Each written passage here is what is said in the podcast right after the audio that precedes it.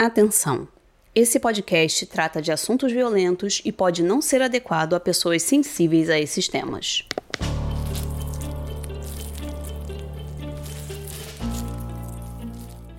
A arte imita a vida. Essa frase do Aristóteles é uma daquelas que é tão antiga que a gente nem para mais para refletir no significado delas.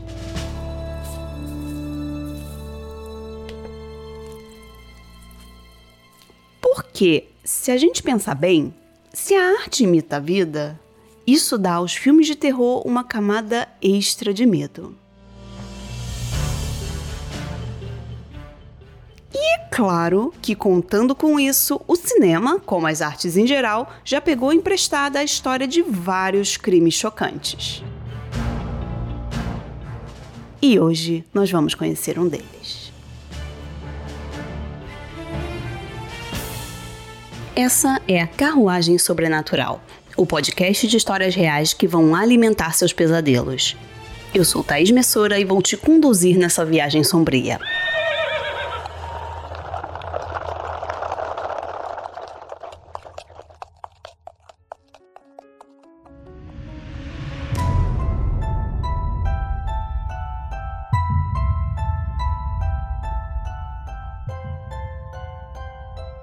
Episódio de hoje vai ser um pouco diferente. Como esse é o podcast de histórias reais que poderiam facilmente estar em um filme de terror, eu pensei, por que não falar de um caso que realmente foi parar nos filmes de terror?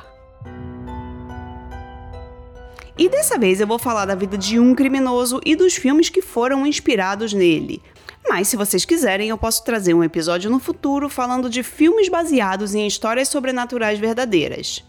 Mas para isso, eu preciso que vocês me digam duas coisas. Primeira, se vocês têm interesse nesse episódio falando de casos sobrenaturais que inspiraram filmes de terror. E segunda, quais casos vocês querem que eu conte por aqui. Ah, mas como vocês podem me responder? Bom, para quem ouve o podcast pelo Spotify, tem uma caixinha de perguntas que fica na parte de baixo do episódio e você pode responder por ali ou, se você preferir também, pode me mandar lá no Instagram do podcast, o arroba é Carruagem Sobrenatural, ou no meu próprio Instagram, né, Thaís Messora. Eu fiz um post no Instagram do podcast com essa pergunta e vocês podem me responder por lá. Bom, com isso, vamos finalmente começar o episódio com um dos meus filmes preferidos da vida.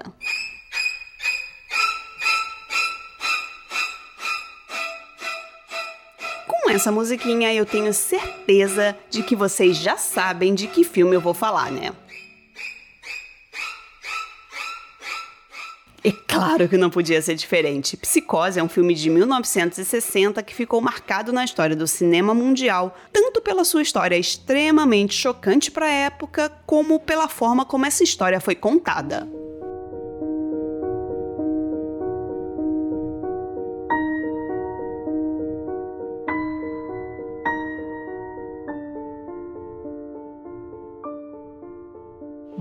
Como a maior parte de vocês certamente já sabe, em Psicose a gente acompanha a Marion, uma jovem secretária que rouba 40 mil dólares do escritório onde trabalha e resolve fugir da cidade para viver com seu grande amor. O problema é que a viagem é longa e no meio do caminho, depois de dirigir por muitas horas, ela acaba precisando parar para descansar. E ela vai se hospedar justamente no Bates Motel, que é administrado por ninguém menos do que o Norman Bates, um rapaz simpático de aparência inofensiva que tem um relacionamento assim, um, no mínimo, estranho com sua mãe. E vocês perceberam que eu fiz aqui toda uma ginástica para não dar spoiler de um filme que já tem mais de 60 anos do lançamento, né? Mesmo que eu acho que todo mundo já assistiu Psicose. Mas se por alguma razão do universo você ainda não assistiu, Assim que terminar esse episódio, corre lá para ver, porque vale muito a pena. E mesmo que quase todo mundo conheça bem a história do Psicose, pouca gente conhece a história real que inspirou o filme. Lembra daquela coisa que eu disse lá no começo, que a vida imita a arte? Então, né? Exatamente o caso aqui.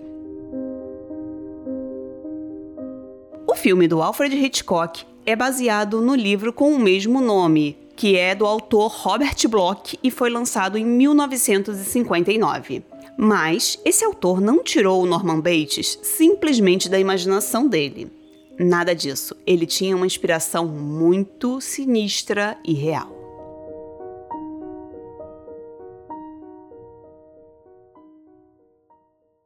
E agora, uma pausa para nossa leitura sobrenatural. A indicação de um livro para você que gosta dos temas sombrios desse podcast.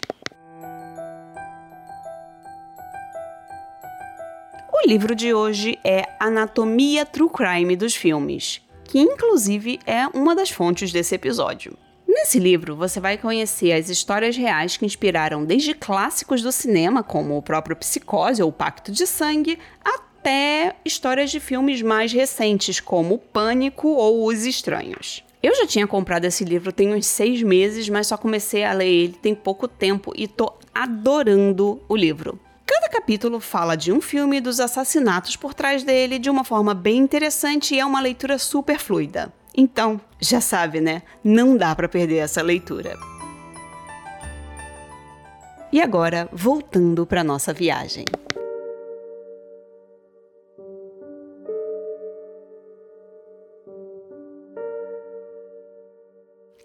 Ed Gein morava na pequena cidade rural de Plainfield, no interior do Wisconsin.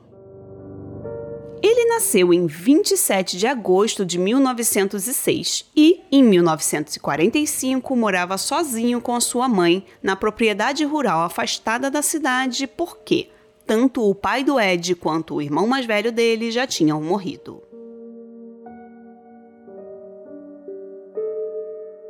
Informação muito importante é que a mãe do Ed era uma fanática religiosa que costumava destilar ofensas contra mulheres por achar que todas eram promíscuas e pecaminosas. A mãe também não gostava que os filhos fossem à cidade, porque ela considerava o lugar como um antro de perdição. E acabava que eles quase nunca saíam de casa, ficavam só por ali na fazenda onde eles criavam os animais e tinham mais ou menos uma subsistência. Assim, o Ed cresceu sob a influência das ideias preconceituosas da mãe e isolado do mundo exterior.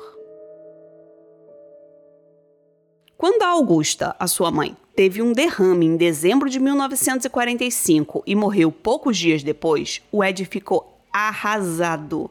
E ele até escreveu um poema para ela que foi publicado junto com o obituário da Augusta no jornal.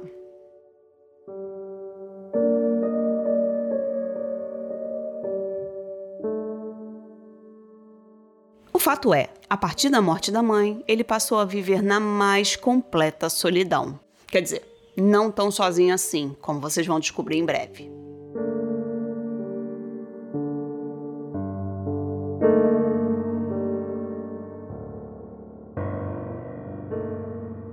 Nessa época, o Ed às vezes ia na cidade para fazer alguns bicos para as pessoas e tirar neve das ruas para a prefeitura.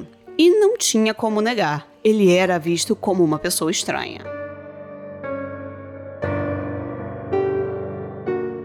Então, a fazenda do Ed Gein passou a ser considerada como uma casa assombrada pelo pessoal da cidade. Elementos não faltavam, né? Imagina uma casa distante de tudo, completamente isolada, que foi ficando cada vez mais dilapidada pela ação do tempo e para piorar, é nessa casa em que um homem de hábitos peculiares mora sozinho. Vamos combinar, gente, parece mesmo o cenário ideal para um filme de terror. Porém, nem o mais criativo dos fofoqueiros da cidade ia conseguir inventar os horrores que foram descobertos naquela casa em 1957.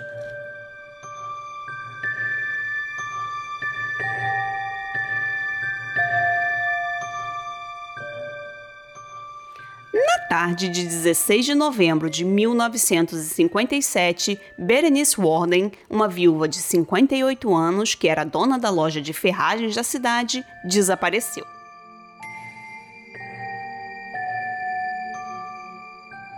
E para piorar, ainda foi encontrado um rastro de sangue no chão que ia desde a frente da loja até a porta dos fundos. Claro que os parentes dela ficaram desesperados e então a polícia foi chamada. A polícia logo desconfiou que aquele cara estranho que morava numa fazenda afastada de tudo podia ter algo a ver com o sumiço da Berenice. Mas por que eles pensaram isso? Por causa do último recibo emitido na loja dela. Era a venda de 2 litros de anticongelante, em nome do Ed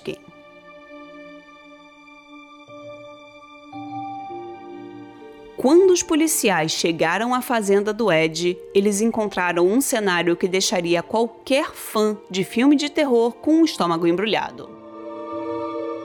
No celeiro, o corpo de Berenice estava pendurado pelos calcanhares, decapitado e eviscerado.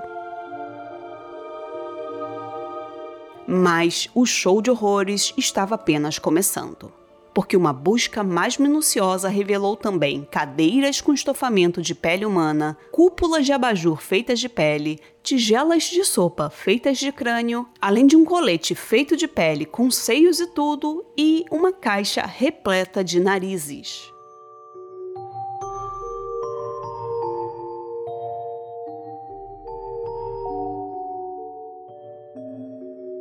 Depois de ser preso, o Ed acabou confessando que durante a noite ele vestia o colete e andava pela casa fingindo ser a mãe dele. Isso lembra vocês alguma coisa sobre um certo dono de hotel?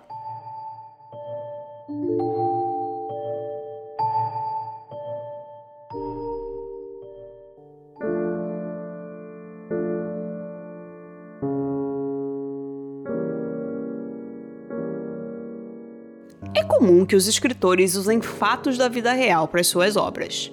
Por exemplo, o Stephen King conta que, em 1974, ele se hospedou com a esposa no Stanley Hotel no Colorado.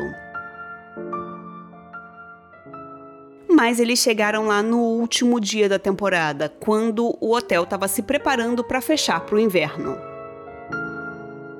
Assim, eles eram os únicos hóspedes. O hotel é uma construção com proporções gigantescas, então imagina a sensação de estar ali com tudo vazio. Deve ser realmente uma experiência, no mínimo, peculiar. E foi dessa experiência de estar praticamente sozinho num hotel isolado e de um pesadelo que ele teve quando estava hospedado que surgiu a ideia para escrever O Iluminado.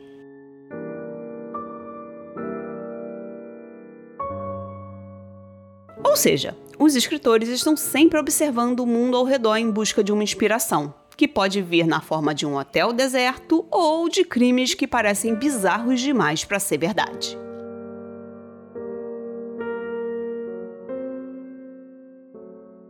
Não querendo me comparar ao Stephen King, né? Porque quem sou eu?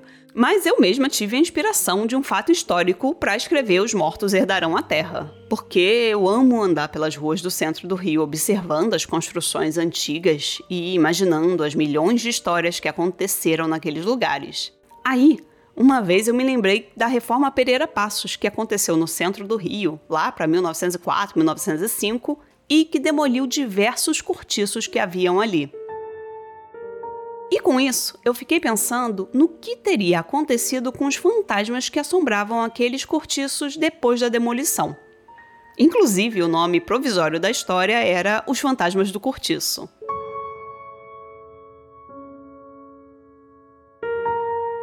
Bom, depois a história em geral foi mudando conforme eu fui escrevendo e se tornou uma coisa bem diferente, mas o fato é que a inspiração estava ali, né, no fato real mesmo que não fosse tão assustador quanto os crimes do Ed Gein. Quê? Hã? Ah, tá, tá, tá bom. Gente, desculpa, mas os cavalos pediram para falar que se vocês gostam das histórias que eu conto aqui, deviam conhecer os meus livros na Amazon principalmente o meu último lançamento, Os Mortos Herdarão a Terra, que é uma investigação sobrenatural no Rio de Janeiro de 1905. Nessa história, você vai conhecer a Lucinda, uma aprendiz de médium que é contratada para resolver o problema da mansão da família Monteiro e Silva, que é assolada por eventos assustadores. mas ela vai descobrir que aquela casa guarda segredos que podem ser mortais. E agora, voltamos à nossa viagem.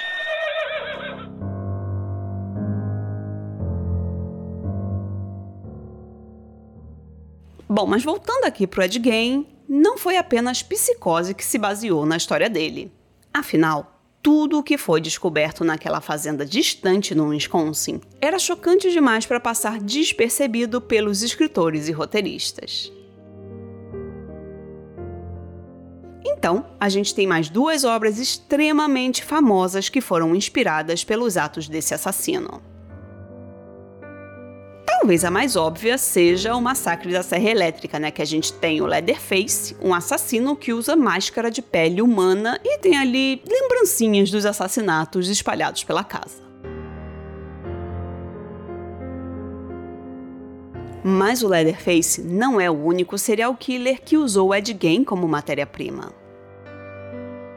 Em O Silêncio dos Inocentes, a gente conhece a Clarice Starling, uma agente do FBI em treinamento que é designada para conversar com o terrível Hannibal Lecter para tentar descobrir pistas que a levassem a encontrar um assassino em série que ficou conhecido como Buffalo Bill.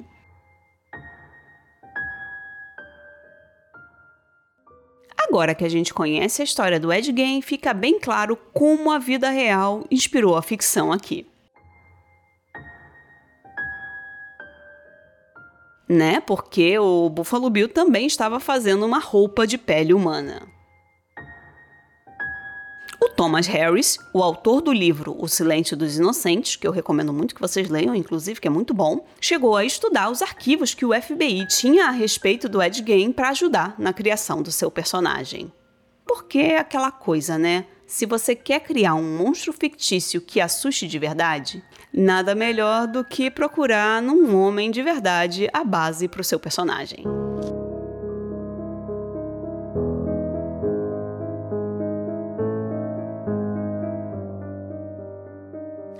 Contar uma coisa para vocês. Eu amo filmes de terror desde que era criança, né? E nesses filmes assustadores sempre me causavam muito medo e ao mesmo tempo que era uma coisa meio viciante que eu não conseguia parar de assistir. Aí quando eu era bem novinha e ficava com muito, mas muito medo mesmo de um filme, eu sempre resolvia o problema me forçando a lembrar que era só um filme, que nada daquilo que eu estava vendo na tela era real.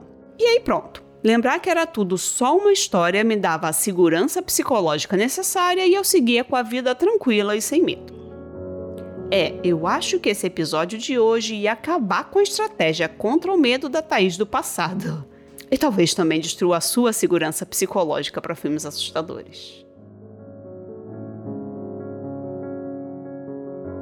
Porque da próxima vez que você for ao cinema assistir aquele filme de terror e sair dele pensando, que bom que foi só um filme, melhor pensar duas vezes, agora que você já sabe que não é bem assim.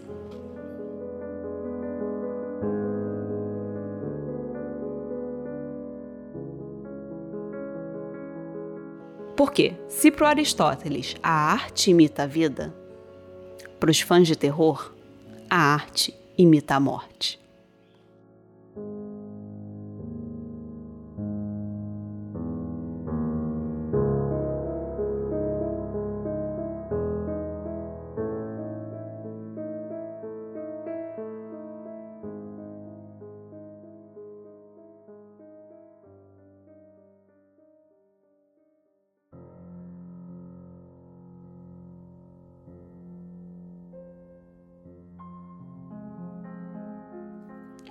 Nossa viagem está chegando ao fim. A intenção desse episódio era mesmo de fazer uma coisa diferente e, em vez de falar de um caso criminal, mostrar como ele inspirou diversos filmes. Um dia eu posso fazer um episódio inteirinho sobre o Ed Gein e aí eu vou poder cobrir com mais detalhes as ações e motivações dele.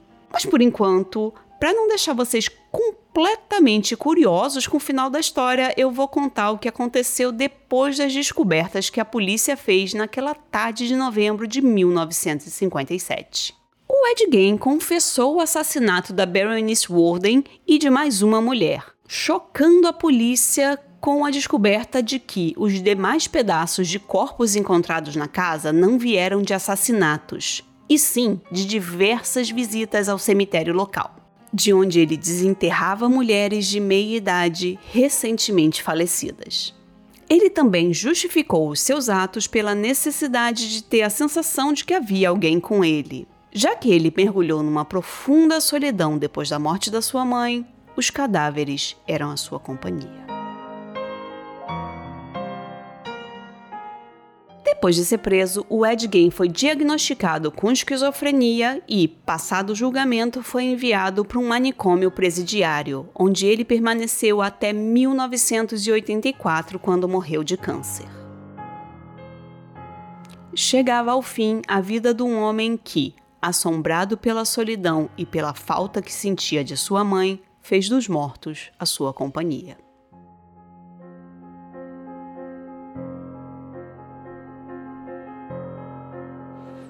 Ed Gein foi enterrado no cemitério de Plainfield, ao lado de sua querida mãe.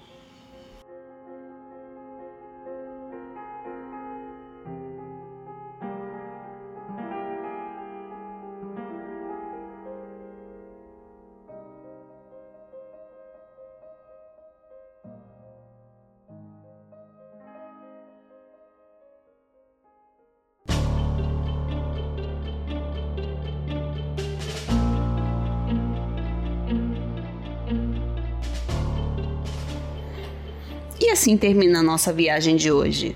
Cuidado com o degrau ao desembarcar e lembre-se de avaliar o podcast e nos seguir nas redes sociais. Se você gosta do podcast, compartilhe com seus amigos. Estamos sempre procurando por novos passageiros para assombrar. E não se preocupe, a carruagem sobrenatural é grande e tem espaço para todo mundo. Nossos passeios acontecem todas as sextas-feiras às 13 horas, mas você pode embarcar na hora que quiser pelo seu agregador de podcasts. Estarei te esperando para mais um passeio sobrenatural.